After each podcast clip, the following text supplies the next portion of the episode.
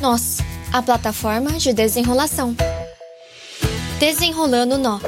Oiê, tô aqui de novo, pessoal, e muito feliz por estar com vocês. Você já fez algo por alguém e essa pessoa não reconheceu o seu esforço e também não agradeceu?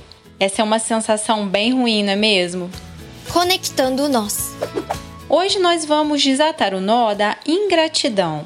Essa não é uma atitude bíblica e nós não devemos agir dessa maneira.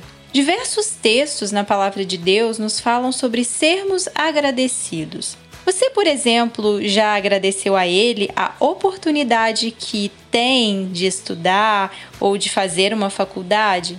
Quantos talvez gostariam de ter essa oportunidade? Talvez você esteja só reclamando do volume de conteúdo que precisa colocar em dia e não tenha parado uma vez sequer para agradecer a Deus pela oportunidade que Ele tem lhe dado de estar onde está. Livrando-se do nó. Colossenses 3,17 diz que tudo o que nós fazemos nós devemos agradecer ao nosso Pai. E no Salmo 136, versículo 1, diz que devemos dar graças ao Senhor porque Ele é muito bom.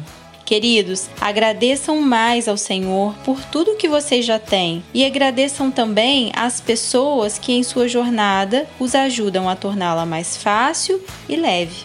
Aqui é Michele Nonato e esse foi o Minuto Nós. Nós, a plataforma de desenrolação.